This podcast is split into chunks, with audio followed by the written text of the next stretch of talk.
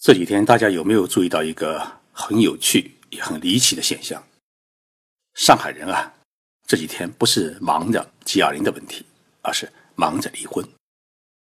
据说上海徐汇区的民政局的离婚办理中心啊，每天是人山人海，有的是早上一早五点钟起床，就在民政局门口呢排队离婚。但是让人们感到意外的是。所有去离婚的人，不管是老年夫妻也好，年轻的夫妻也好，大家都不是苦着脸，而是笑眯眯的在谈论自己的房子、自己的儿子和自己的未来。为什么会出现这么种奇葩的现象呢？因为听说上海要推出新的房改政策，许多想买第二套房甚至第三套房的人，他们不得不采取一个。夫妇离婚的手段，来使得自己的愿望得以实现。我们把 G 二零称作是杭州人的百年一遇的梦想，那么应该说，像上海出现的这种离婚的热潮，应该来讲也是千年一奇葩。这一消息传到日本的话，日本人会怎么想呢？日本人会认为，中国人在做的一件十分离奇和不可理解的事情，因为。在日本，很少有人会去买第二套房或者第三套房，因为买了以后呢，当他在自己过世的时候，他把房子传给自己的子孙后代的时候，就会产生巨额的遗产税和财产赠与税，这个税额是百分之五十。所以日本有一句话叫“富不过三代”，这句话。正在日本变成一个现实。那么，今天我们就来聊一聊日本人为什么他富不过三代。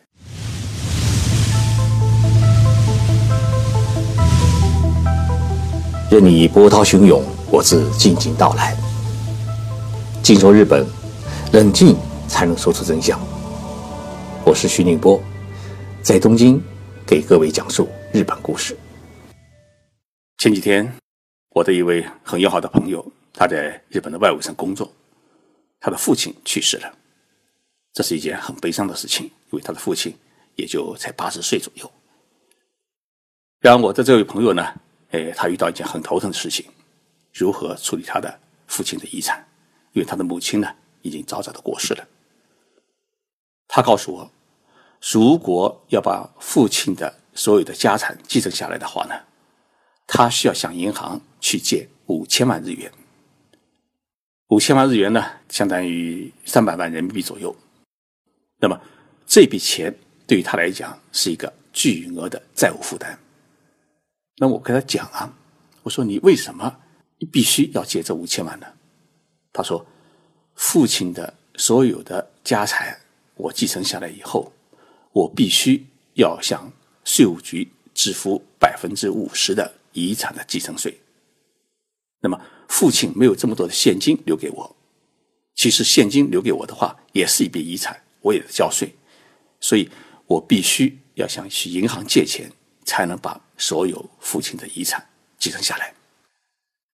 这就是一个日本的现在对于遗产继承的一个很严峻的事实。也就是说，第一代人创下的家业，传到第二代的时候，他的。所有的财产就被削去一半的价值。大家一定记得，在一九七二年，日本有个首相叫田中角荣，他冲破了国内所有的政治的压力，来到了中国，与中国呢签署了恢复邦交正常化的关系。当时中国的总理是周恩来。田中角荣开创的诶中日友好的事业，至今为止呢。还是被人所称道。田中先生呢，也闹过许多婚外恋，而且呢有私生子，但是呢，这些私生子在法律上面他没有任何的财产的继承权，所以田中角荣在去世以后，他的唯一的财产的继承人是他的女儿田中真纪子。田中角荣在东京的木白，他有一个很大的豪宅，而且有个很大的花园。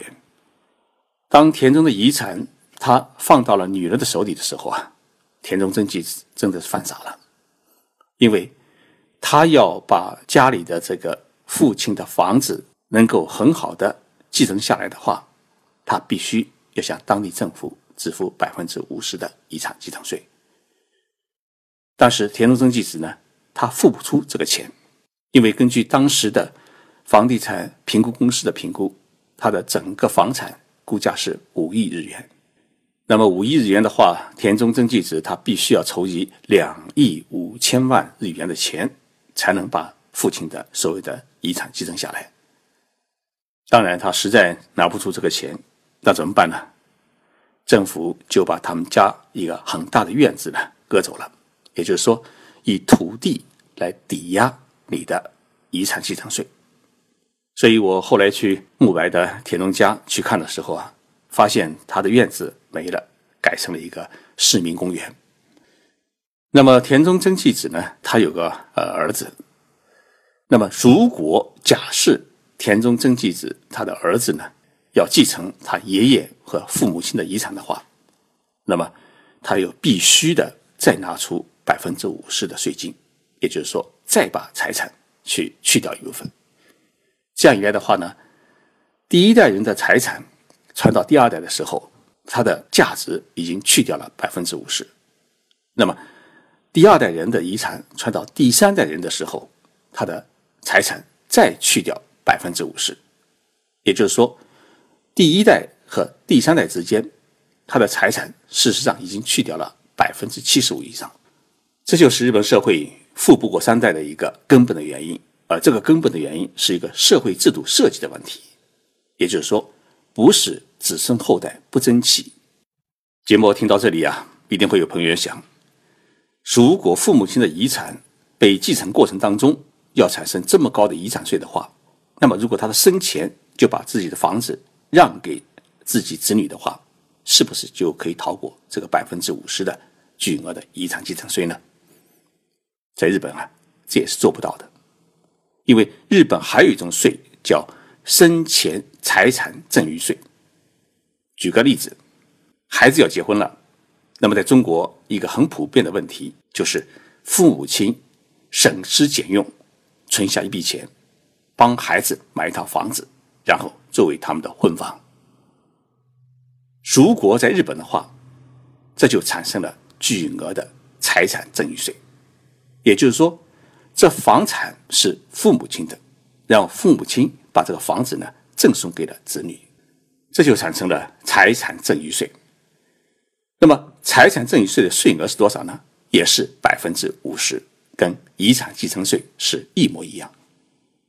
所以在日本啊，子女结婚的时候，父母亲是很少会掏钱买一套房子送给自己的子女，因为假如说这套房子是五百万的话，那么其实父母亲要支付的是七百五十万。对于许多父母亲来讲啊，这是相当不合算的一笔买卖。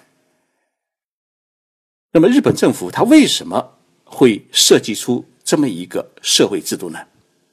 因为日本政府要把富人的钱拿来去分给穷人，这就是日本社会的一种均富思想，也就是均富主义，来保证社会它趋向于公平、公正和合理。既然你有这么多的财产，有这么多的房产，那你就是一个中产阶层，你就是一个富人。然后你的钱从哪里来，我不管。但是当你要处理这些财产的时候，作为政府，他就充当一个中间人，把富裕的财产来分给贫寒的家庭。从这一点上面来看，我们可以看到，他政府是充当了一个社会的管理者。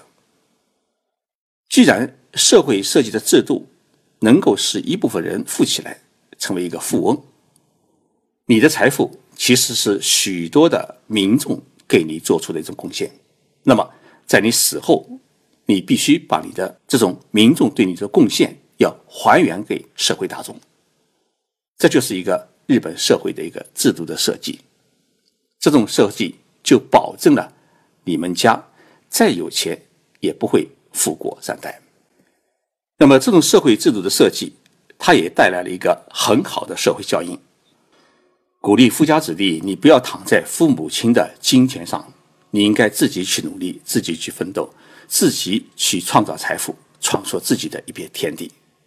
所以，日本许许多多的富二代，他没有成为一个花花公子，同时也没有成为一个社会的一个玄笑人物，而是一个踏踏实实的做事业、做学问的人物。因为他心里很明白，父母亲打下的江山，父母亲创造的财富，最终不一定全部属于我自己。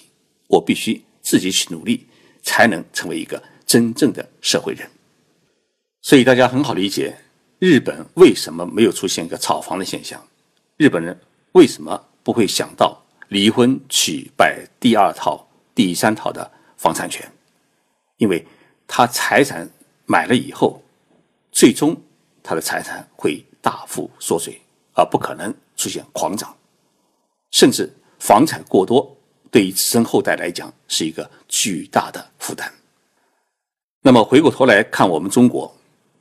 中国经过这三多年的改革开放以后，相当一部分人富了起来，而且相当一部分人富起来当中有相当一部分的我们的政府官员，所以要在中国实行日本式的这种均富制度的话，目前还有许多的困难，而且相对来说，我们中国现在的财富差距要远远超过日本，但是。可以预计，作为政府，它最终还是要让一部分的平民能够通过一个社会财产的一个均分来实行社会的公平。我想，中国今后也一定会实现这个制度。在那个时候，我们再回过头来看，今天为一套房子，一对老夫老妻要想着去离婚，这样的事情呢，看起来一定是十分可笑，甚至你会后悔。哎，自己当时为什么那么愚蠢，还要起早摸黑去民政局排队闹离婚？其实房子它只是一个供人居住的空间，如果你有足够的空间的话，你应该可以安心的生活。太多的房产最终带来的不是你的快乐，很可能是你的烦恼。日本的这个制度，它不可能成为中国的现实，但是它会成为中国的未来。谢谢大家收听这一期节目，我是徐静波。如果你手头有钱的话，我倒建议你不要去买过多的房产，应该把自己的金钱用在如何培养自己孩子的身上面。房子不是你的未来，孩子才是你的真正的未来。